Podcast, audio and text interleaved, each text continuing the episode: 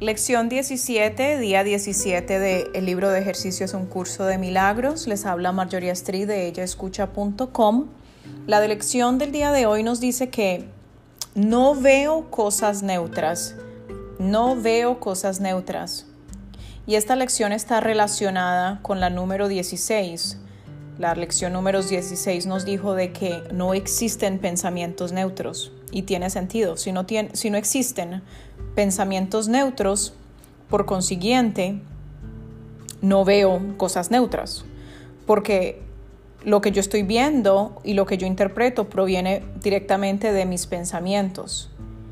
Y ya aprendimos que nuestros pensamientos están condicionados por creencias, están condicionados por valores y por, muy probablemente por ideas que han sido infundidas desde, desde niños desde, desde que estamos pequeños. Entonces, eh, la lección nos dice, esta idea es otro paso en el proceso de identificar causa y efecto tal como operan en el mundo. No ves cosas neutras porque no tienes pensamientos neutros.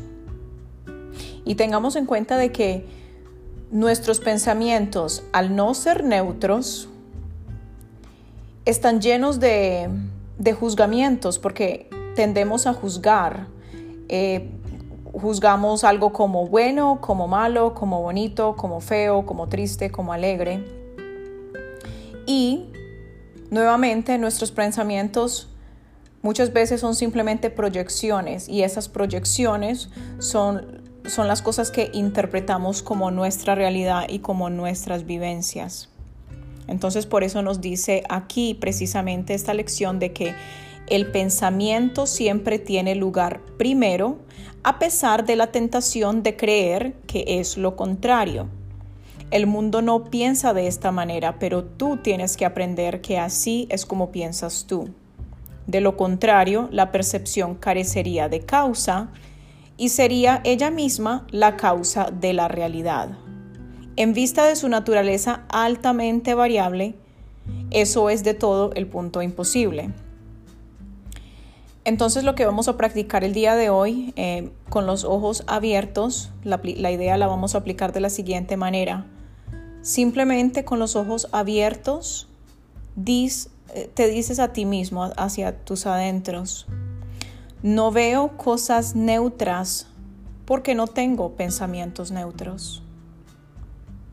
No veo cosas neutras porque no tengo pensamientos neutros.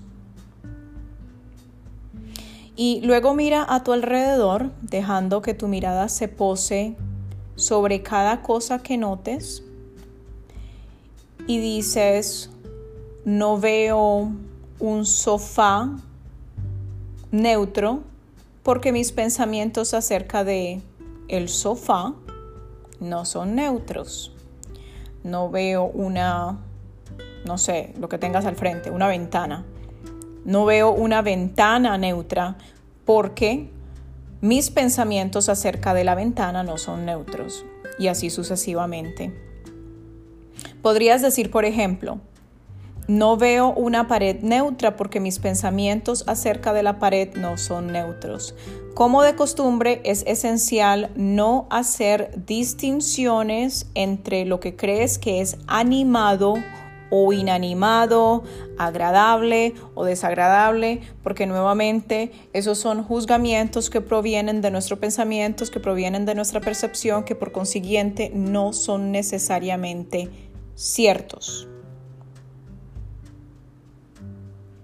Se recomienda tres o cuatro veces de práctica concreta e incluso si experimentas resistencia, que es muy probable que experimentes resistencia, solamente vamos por el día 17 y es muy probable que nuestra mente, nuestro ego nos esté diciendo que nada de esto tiene sentido, no importa, continuemos. Continúa con los ejercicios para obtener el máximo beneficio. En tal caso, no obstante, puedes acortar la duración de la sesión a menos de un minuto, pero sí se recomienda de que lo hagas aproximadamente un minuto, tres o cuatro veces al día. Nuevamente, no veo cosas neutras porque no tengo pensamientos neutros.